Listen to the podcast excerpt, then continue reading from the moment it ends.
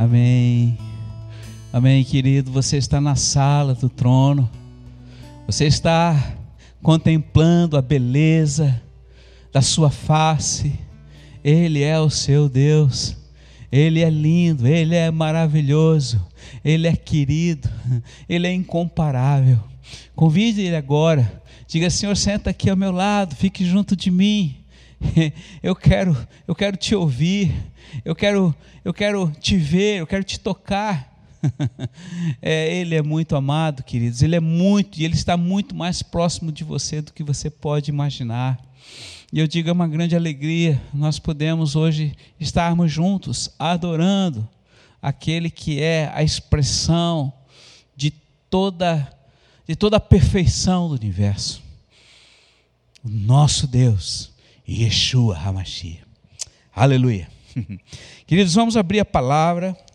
Hoje eu quero falar a respeito da parábola das minas, que está no capítulo 19 de Lucas. Pode abrir esta palavra comigo e nós vamos estar então conversando, discorrendo a respeito dessa história que Jesus falou aos seus discípulos. E ele começa dizendo a partir do versículo 11 assim: Como eles ouviam isso, Jesus acrescentou então uma parábola porque ele estava seguindo, estava perto de Jerusalém.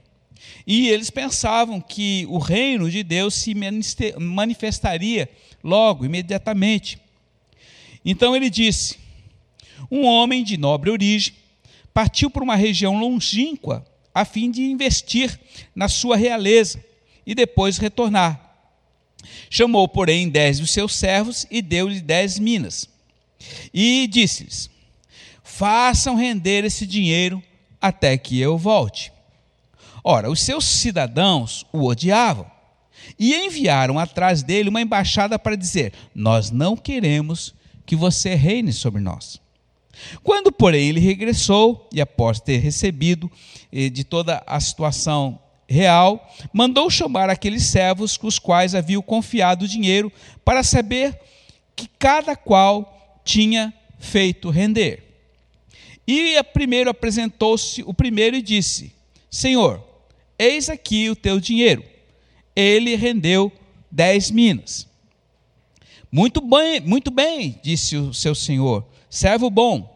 Uma vez que te mostrasse fiel no pouco, recebe então autoridade sobre dez cidades.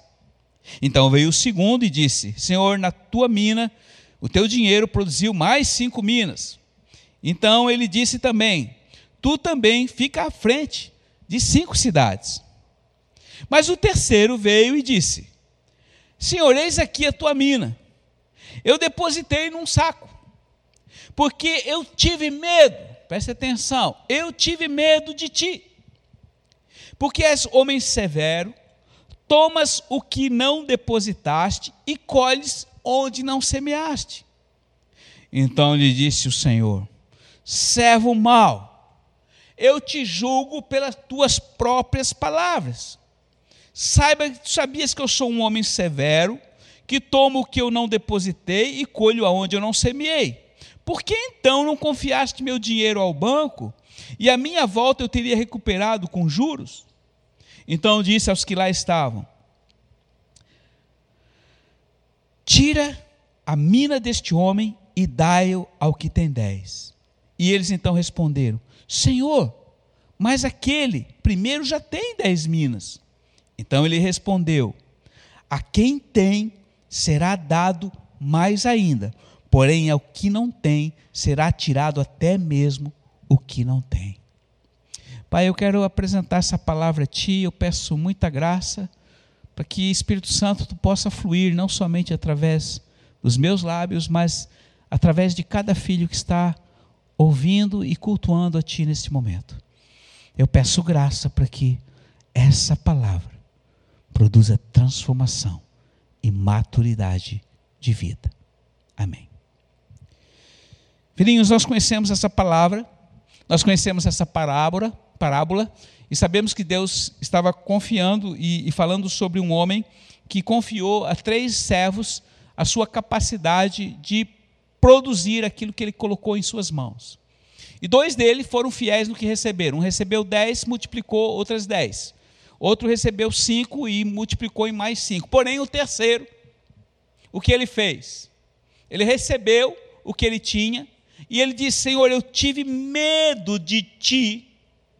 E porque ele teve medo, eu coloquei num saco e fiquei esperando tu chegar para devolver exatamente o que tu me deste. E a palavra diz que o Senhor ficou muito chateado, ficou muito irado com esse servo e disse: Tira esse um talento que eu dei para ele e dá para quem tem dez. O que, que estava acontecendo, filhinhos? O medo deste homem de se arriscar, de investir, de tomar uma atitude, fez com que ele se tornasse paralítico. Ou seja, ele enterrou aquilo que ele recebeu de Deus.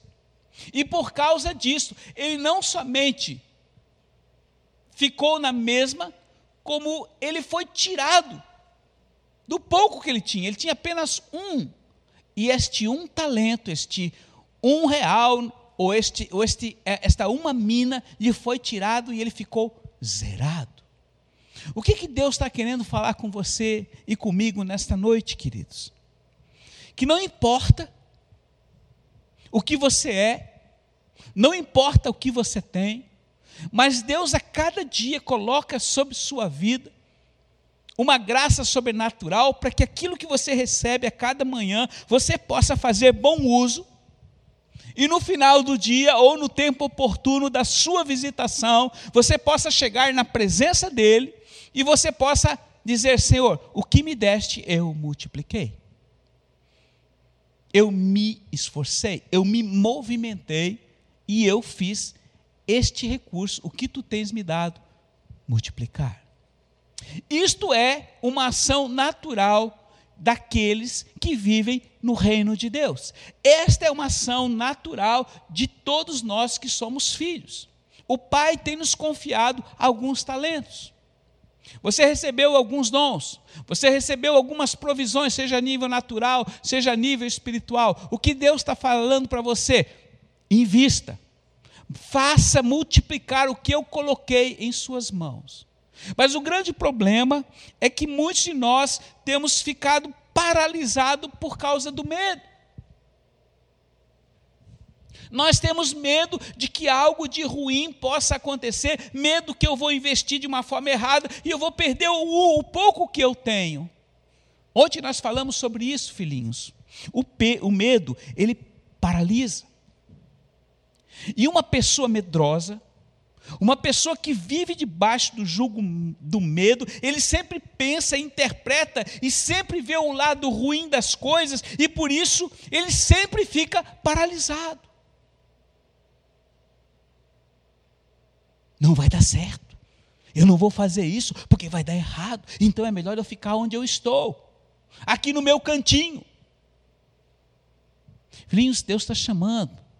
Deus está falando com você nessa noite. Não seja covarde. Os covardes não entrarão no reino dos céus. Mas, Senhor, então o que, que eu faço? Te movimenta, haja, pegue o que tu tens na mão e invista. Em outras palavras, arrisque-se. Ah, mas agora, Senhor, é época em que está o coronavírus aí pela, pela, pelo planeta, as nações estão paradas, o governo manda eu ficar em casa paralisado e eu não posso mais fazer nada, estou impedido até mesmo de chegar à minha porta. Pare. Os homens podem determinar uma série de circunstâncias e decretar vários tipos de lei, mas nós estamos acima de todas essas coisas. Mesmo nesses tempos de crise, eu quero dizer para você, filhinho, é hora de se arriscar, é hora de você ir adiante. E eu quero dizer para você que situações de risco são situações que nos causam medo. E hoje, nós estamos aqui ministrando para você, e você está aí no seu sofá, ou em seu lugar, olhando seu celular ou a sua televisão, e vendo esse culto sobrenaturalmente, porque muitas pessoas se arriscaram, não amaram a própria vida, para que eu e você tivéssemos vida. Aqueles doze apóstolos iletrados é, deram a própria vida e arriscaram tudo para que o reino de Deus pudesse se expandir. Então hoje chega sobre mim uma responsabilidade que Deus coloca sobre a minha vida e sobre a sua vida, e o que você faz com isso? Ah, não, agora é época de ficar quieto, agora é época de eu ficar acomodado, por quê? Porque é o momento, é o momento. Filhinhos, aquela visão que a pastora Lu teve na semana passada, e, e, e, e, a palavra que o Senhor nos deu, aliás, eu creio que foi essa semana passada, o Senhor falava que as igrejas que fecharam as portas e que não se movimentaram neste período, elas vão ficar atrofiadas. E foi uma palavra de Deus. E quando eu falo de igreja, eu não estou falando de templo, não estou falando de um grupo de pessoas que se reúnem num local fechado, não. Eu estou falando, Deus está falando de mim e de você. Nós somos a igreja, você é a igreja. Então, querido, te movimenta. Te movimenta. Agora é hora de arriscar. No momento de crise é o momento em que Deus dá capacidade criativa para você gerar outros fluxos de riqueza e de provisão, de forma que aquilo que está hoje se abatendo sobre a humanidade, sobre nós filhos, ao espírito de sabedoria que vai fazer nós sobrepujarmos a estrutura deste mundo. O mundo está parado, mas os filhos de Deus estão movimentando. O Senhor falou, vocês pensam que está parado, mas nas regiões celestes há muito movimento. Então, nesses dias atuais, sempre vem na, na, na, nossa, na nossa mente é que nós devemos parar. Mas não, agora é hora de nós se arriscarmos. Um dia Deus falou para Abraão: Abraão, sai do meio do teu, dos teus parentes e vem para um lugar que eu vou te mostrar. O que, que você acha que Abraão fez? Não, Senhor, não, não, vou ficar aqui com meu pai, com meu tio, com meus irmãos, com a minha parentela aqui, a minha vidinha aqui. Ele se arriscou.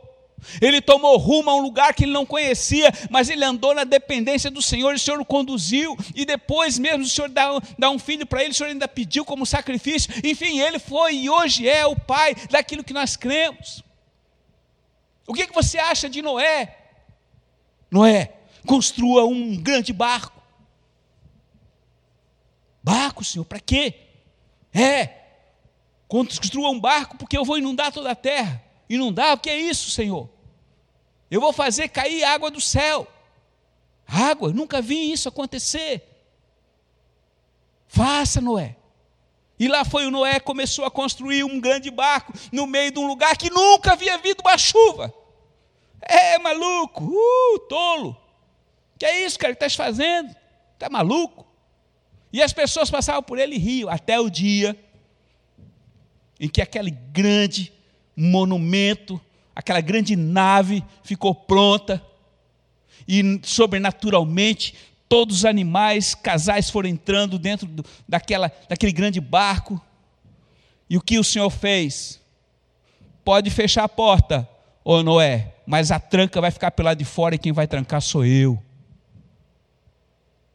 Você acha que Noé não se arriscou? Muito. Aonde está ele? Com o Senhor.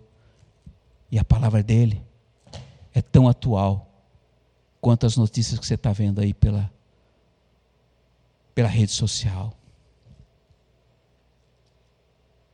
Arriscar-se significa ter medo. Eu lembro que um dia, Lu e eu fomos a Chipre. E quando nós chegamos em Chipre, Nessa época eu aluguei um carro e quando era de noite, não falava uma palavra, lá estava falava tudo grego. E eu, através de Jé, sempre que eu, eu saio do avião, eu digo: Espírito Santo, agora é o momento de você nos conduzir. E a gente chegou e eu consegui lá fechar toda a situação no balcão. Quando eu chego lá de noite, lá no pátio, que eu abro o carro, quando eu abro o carro, eu disse: Lu, a direção não está aqui. Aí eu disse: Ah, Jesus, esse carro aqui os carros, os veículos são britânicos. A direção do lado direito. Aí ela disse: Não, então vamos devolver, não vamos pegar isso não. Eu disse: Não, nós vamos continuar. E peguei o carro e fui indo, irmãos. Foi a primeira vez que eu dirigi um carro com o lado esquerdo. É complicado. Tudo é contrário. todos os comandos são contrários. Mas nós fomos, chegamos. E eu tinha que ficar muito atento, porque nós estamos sempre com aquela condição mental de que a direção do lado esquerdo, mas lá na Grã-Bretanha, em outros países como o Japão, direção do lado direito. Mas o que eu quero colocar para vocês era que nós tínhamos tomado um propósito de subir o Monte Olimpo. Lá em Chipre tem uma montanha, a mais alta montanha. E quando nós estivemos lá, foi um momento em que nós levamos a tocha em alguns lugares, até onde Barnabé passou. Tivemos algumas ruínas, orando e profetizando sobre aquela, aquela ilha. É uma ilha muito importante, ela hoje é dividida tanto da parte grega como da parte é, da Turquia. Houve um conflito muito grande na, na, década de 70, mas isso não importa. Havia uma montanha. E essa montanha tem dois mil e poucos metros de altitude. E eu disse, Lu, nós vamos subir até lá. E quando nós começamos a subir, eu comecei a ver uns granuladinhos de, de branco pelo chão. Achei aquele estranho, nunca tinha visto aquilo na vida. E foi subindo. Daqui a pouco eu disse para ela, Lu, lá embaixo tinha sol. Lu, isso é neve. Isso é floco de neve. E a gente começou a subir, e de repente começou a ficar branco, branco, branco. Daqui a pouco você já não via mais o leito da estrada. Aí algumas pessoas começaram a descer e dizer: Olha, volta, volta, volta, porque é perigoso você subir. Mandavam eu retornar. Aí eu parei, fiquei pensando: Deus, eu vou ficar no meio da montanha. Eu tenho uma missão para levar a tocha lá em cima, a luz da tua presença no local mais alto, ali havia uma estação meteorológica, eu preciso levar lá para que essa ilha toda receba a luz sobrenatural de Deus. Eu disse, Lu, nós não vamos ficar por aqui. E eu engatei a primeira, queridos. E no meu coração eu engatei o é, é, é, liguei o dínamo do Espírito Santo e comecei a orar em línguas. E eu fui indo, fui indo até até o final da rua, lá em cima, onde não podia ver mais nada, estava tudo branco, não tinha mais condição direito nem de ver a estrada, porque não tinha mais marca. Mas ali, naquele local, nós acendemos a tocha do Senhor. Eu tive medo subindo a montanha, filhinhos. Confesso que eu tive medo. Tudo era novo, nunca tinha passado por uma situação dessa. Era risco, risco de derrapagem, risco de cair no precipício. Mas eu poderia ter voltado. E eu sei que Deus não me aprovaria. Eu sei que se eu tivesse voltado daquele início, Ele olharia para mim e diz: por que você não foi até o final? Sabe, filhos, ontem eu até falei isso para vocês. Às vezes a gente confia hoje, aliás, não foi ontem, foi hoje pela manhã, quando eu mandei aquele texto de Mateus 11 para nós confiarmos no Senhor. Muitas vezes nós não confiamos no Senhor, nós pedimos para Ele dirigir os nossos passos, nós entramos no carro dizemos, Senhor, toma a direção do carro, mas nós ficamos com a mão ali no volante porque temos medo que Ele possa fazer algo que nos desagrade ou que Ele venha errar. Ou nós confiamos nele, ou nós vivemos por nós mesmos. Vou dizer algo para você. Se nesses dias, se nesses tempos de angústia, de tribulação, que o Senhor está falando, vai, vai piorar. Alertou os discípulos, vai piorar. Se você não se arriscar, filhinho, você está enfadado a perder o pouco que você recebeu de Deus. Mas eu profetizo em nome de Jesus sobre sua vida, que você vai receber esta palavra a partir desta noite, e você vai não somente se arriscar, mas você vai tomar atitudes sobrenaturais baseado numa fé implacável, a ponto de trazer existência o que não existe, porque esses são dias da manifestação da glória de Deus. Um dia, Moisés subiu num Sinai, esteve lá em cima com o Senhor, ficou 40 dias, e quando ele retornou, a palavra diz que a luz do seu rosto era como é, um reflexo de uma luz brilhante, e ele teve que colocar um véu, porque as pessoas não conseguiam olhar, tal era a claridade da santidade e da pureza que ele tinha recebido por estar face a face com Deus. E hoje Paulo diz que a glória desses dias é muito maior do que a, a, glória do tempo de Moisés. Então, esses são tempos em que nós vamos ver o sobrenatural de Deus atuando. Mas Deus só vai atuar se houver movimento, só vai atuar se houver um risco. Então, nesses dias de crise, nesses dias em que você olha, o seu, você está tá fora da empresa, nesses dias que você se preocupa como você vai pagar as suas contas, o meu Deus o teu Deus fará com que a provisão venha de locais que você não percebe e nem tem condições de raciocinar. Porque Ele é Deus, assim como Ele fez o maná cair em tempos de sequidão do deserto, também hoje Ele fará com que, pelo exercício da sua fé, Ele te dará provisão e suprimento para que nada falte. Porque esta é uma promessa: eu sou o seu pastor e nada te falta. Não é palavra minha, queridos, é palavra dele. E se é dele, hum, alguém duvida? Você duvida? Eu não duvido. Mas a única pessoa que pode deixar ou não permitir que a palavra dele se cumpra na sua vida, na minha vida, sou eu mesmo. É você mesmo.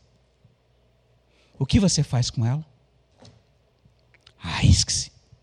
Arrisque-se. Arrisque-se. Ah, uma crise, o mundo está parado, a pobreza, a miséria, a fome, a violência vai aumentar. Vai, exatamente tudo isso. Mas fluxos de riqueza, Deus vai dar aos seus filhos de uma forma que haverá provisão em sua casa e nada vai faltar. E a pergunta hoje para mim, em relação a você, é: você está afim de arriscar? Você está afim de enfrentar? Ou você vai ficar com medo? Você vai se encolher e vai ficar dizendo: ai meu Deus, ai meu Deus, ai pastor, ora por mim. Não. Os que creem, os que creem em meu nome, uh, farão o impossível. Os que creem em meu nome farão com que as montanhas se lancem daqui para o mar. Esta é a palavra escrita, esta é a palavra que será vivificada nesses últimos dias. E esses são tempos em que Deus permitiu que tudo parasse, para que eu e você pudéssemos estar juntos, seja em casa como família, seja sozinho no altar do Senhor, seja através aqui desse do nosso relacionamento de culto online, seja qualquer situação, Ele programou essas coisas e certamente fará outras maiores.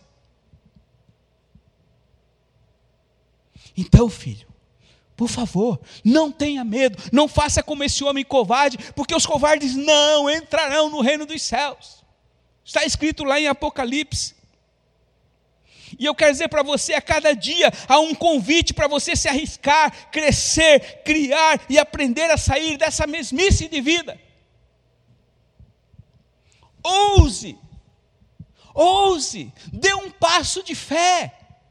Diga basta, Senhor, eu não vou viver uma vida medíocre. O meu amor por ti hoje tem que ser maior do que ontem. A minha fé tem que ser maior do que ontem. O meu, a minha esperança tem que ser maior do que ontem. Eu não vou ficar parado. Eu quero continuar subindo a montanha até chegar ao cume porque esse é o desejo dele sobre sua vida, e toda a capacidade e tudo o que você precisa ele te deu, através do grande amigo, o Espírito Santo, o ajudador. Em 10 anos nós fomos em mais de 150 nações levar o fogo da presença em obediência ao Senhor, e eu posso dizer para você, houve muito risco em toda em toda esse essa jornada, em todo esse período. Os batedores é que sabem mas em todo o tempo a boa mão do rei esteve, esteve com eles. E se esteve com eles, queridos, certamente estará com você. Ah, pastor, mas eu já estou velhinho. Ah, pastor, mas eu já dei o que eu tinha que dar, agora eu vou ficar em casa aposentado. Que isso? No reino de Deus não tem aposentadoria, queridos. A aposentadoria é na glória. Se você não puder mais caminhar porque os teus joelhos não já estão trôpegos e tão velhinho, Deus te dará uma capacidade sobrenatural no espírito para você orar e ter um relacionamento com ele como você nunca teve. Porque a palavra diz lá no Salmo que ainda na velhice o meu justo produzirá fruto.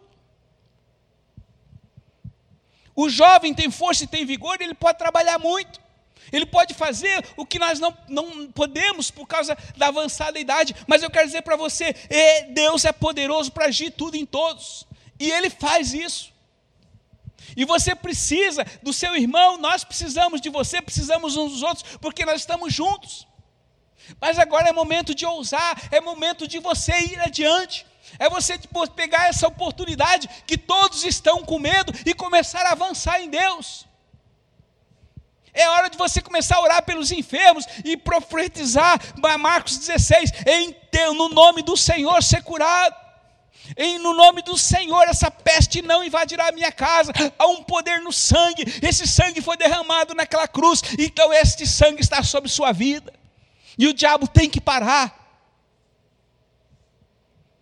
A morte e o inferno não têm poder, porque Jesus tomou da mão do diabo a chave que Adão deu para ele, e hoje está com ele. E se está com Ele, também está conosco a autoridade de nós abrirmos e fecharmos, como Jesus falou: a porta que você abrir aqui, no, aqui na terra, eu abrirei nos céus, a porta que você fechar aqui, eu também fecharei nos céus. Por quê? Porque Deus sempre espera uma atitude nossa, uma atitude sua, de tomar uma iniciativa e fazer alguma coisa. E não é fazer alguma coisa para Ele, não, é fazer alguma coisa com Ele, aí é diferente eu fazer algo para Deus porque eu quero fazer algo para Ele, sem que Ele aprove ou esteja nisso, não vai dar certo. Mas se você fizer com Ele, nada vai te deter, filhinho. Nada, absolutamente nada. Nada. Eu sempre fico falando a respeito de Maria. Talvez você não tenha parado nem um minuto para pensar a respeito de Maria, mãe de Jesus. Cara, olha aquela menina, uma adolescente grávida. Eu não sei quantos anos ela tinha, se era 12, 13 anos, quando engravidou de Jesus, numa sociedade extremamente fechada, nem casada ela era. O que se passou na cabeça daquela criança? O que se passou na família daquela menina? Por quê? Porque o Espírito Santo, um anjo chegou para ela, o Espírito Santo te envolveu. Quem é o Espírito Santo? Você já imaginou, filhinho? Preço que aquela menina, que aquela família de José pagou? O próprio José? Quem ia acreditar neles? Você ia? Ah, é claro que. Será? Tem tanta coisa que você duvida, filho. Ah, isso não é de Deus. Isso não é de Deus. Risco daquela mulher fez com que nascesse o Salvador. Aleluia. Aleluia. Agora vai lá para o 1 João capítulo 4, versículo 18. A palavra diz assim: Eu gosto muito de João. João é o discípulo amado. É aquele que, eu creio que ele está ali do ladinho de Jesus, ainda ouvindo o coração dele. Era tão amigo, tão próximo. Ele e o Enoque estão assim, né? Mas diz assim: ó, é, no amor não há medo. Ao contrário, o perfeito amor lança fora o medo. Porque o medo implica em castigo. O medo implica em tormento. Em outras palavras, o medo paralisa. E qual a recíproca disto? A recíproca disso é que no amor não há medo. O verdadeiro medo, o verdadeiro amor afasta o medo. Portanto, aquele que sente medo não tem no seu coração um amor totalmente verdadeiro. Se o medo paralisa, o amor liberta. Uma vez, há muito tempo, bem no início da igreja, conhecemos uma irmã que mora hoje na Espanha. Ela disse: Olha, o amor deixa livre. O amor não toma nada para si.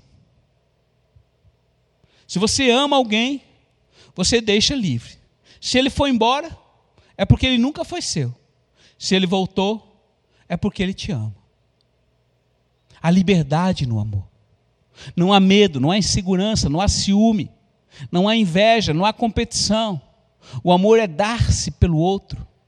E a palavra está dizendo aqui que aquele que ama não somente dá a vida, mas ele se considera morto morto para si mesmo, morto para o egoísmo, para o egocentrismo. E esse amor, queridos, ele é tão poderoso que ele pode crescer na nossa vida, e se, se ele for crescendo na minha e na sua vida, haverá uma capacidade de você não falhar. Porque lá em 1 Coríntios 13 fala que o amor não falha.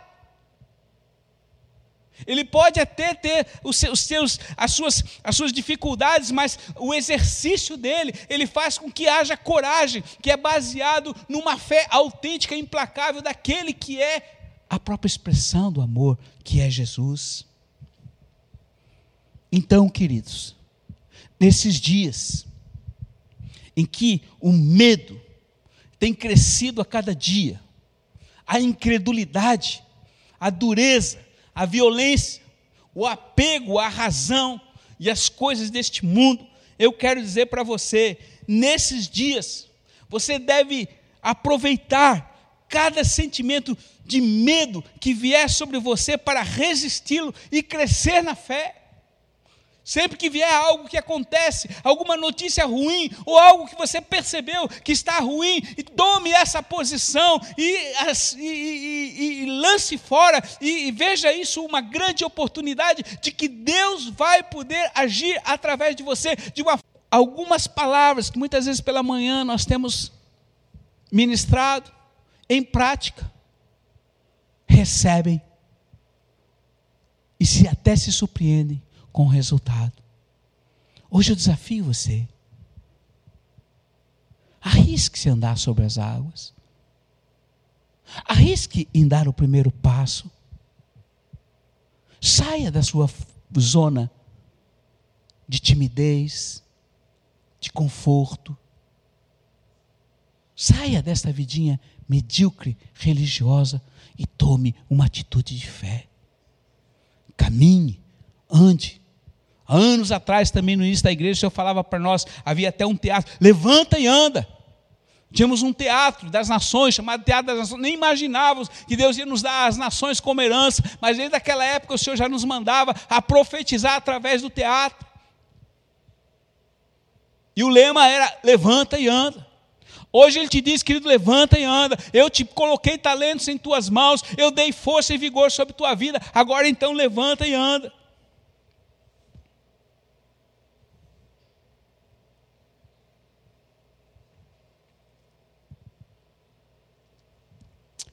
Vou dizer uma coisa para você e eu quero encerrar essa palavra.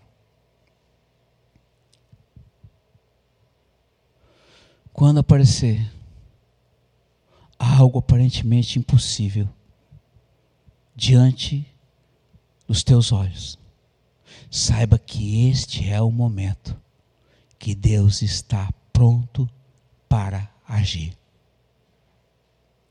Preste atenção, eu vou repetir. Se diante dos teus olhos aparecer alguma coisa impossível, do ponto de vista natural, saiba que Deus está pronto para começar a agir. Ele apenas está aguardando uma posição sua. Não espere que ele faça alguma coisa por você. Ele sim espera que você tome uma atitude para agir e operar em seu favor.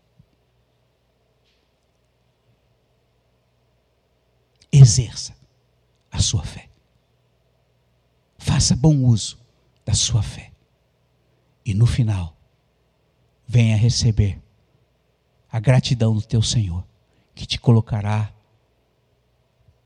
a reinar e a governar sobre muitos lugares.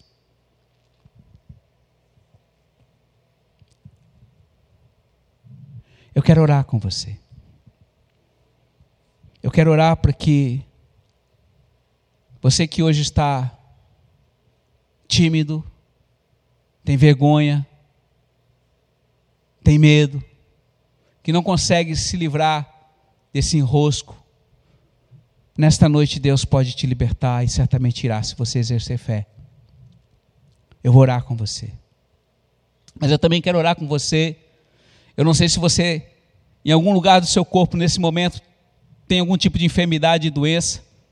Eu também quero exercer essa, essa autoridade sobre sua vida, não por mim, mas por aquele que me orienta a fazer isso. Eu peço Coloque a mão agora nesse momento, aonde você está sentindo algum tipo de dor ou, ou, ou está em alguma situação de, de incômodo que está te causando mal, alguma enfermidade. O Espírito Santo que está nesse momento na sua casa vai tocar no seu coração, vai tocar no seu corpo. Feche os teus olhos. Pai, em nome de Jesus, em nome de Jesus, no exercício da minha fé, e no exercício da fé daquele que está neste momento com a mão em cima de uma enfermidade, e pela própria palavra de Marcos 16, porque crê, eu ordeno em nome de Jesus ser curado. Espírito Santo, vem agora, vem com o teu poder, vem com a tua graça, vem com o teu sangue, ó Cristo Jesus, e entra nas veias desse teu filho agora e traz restauração e cura sobre o seu corpo em nome de Jesus. Agora coloque a mão sobre sua cabeça. Pai, em nome de Jesus, eu profetizo. Eu profetizo neste momento que todo medo, toda insegurança, todo travamento e toda corrente de mente de pessimismo e de covardia seja agora desfeito na mente e no coração deste filho e desta filha que está me assistindo neste momento. E não por mim, mas pela tua palavra e pelo teu nome, Jesus.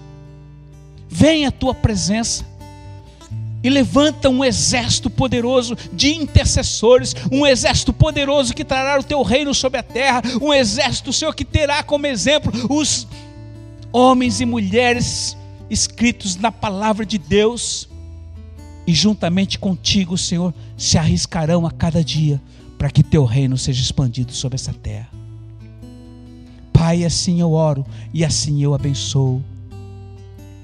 E a você que não tem o Senhor, a você que ainda não tem a vida e o um encontro real com Ele, nesse momento, coloque a mão no seu coração e repita essa palavra comigo, é um convite bem simples. Ele diz: Eis que estou à porta e bato. Se alguém abrir a porta do seu coração, eu entro nele e faço morada. E essa porta só tem um trinco pelo lado de dentro. Então, ore comigo assim, dizendo: Querido Jesus, eu reconheço que eu preciso de Ti e neste momento, eu abro a porta do meu coração e te digo: entra na minha vida. Eu quero ser, Senhor, o teu melhor amigo, o teu melhor amiga. Eu quero, Senhor, viver meus dias para ti. Eu te recebo como meu Salvador. Eu te confesso como meu Senhor. E no meu coração, eu creio que ressuscitaste e estás vivo para fazer infinitamente mais do que eu mereço ou do que eu posso pensar. Em teu nome, Jesus. Amém. Que a presença dEle, que o amor dEle, a graça dEle, permaneça com você. E amanhã, se Ele nos permitir, estaremos aqui novamente às 19 horas para estar levando a graça e o poder dEle em sua vida, em sua casa. Que Deus te abençoe.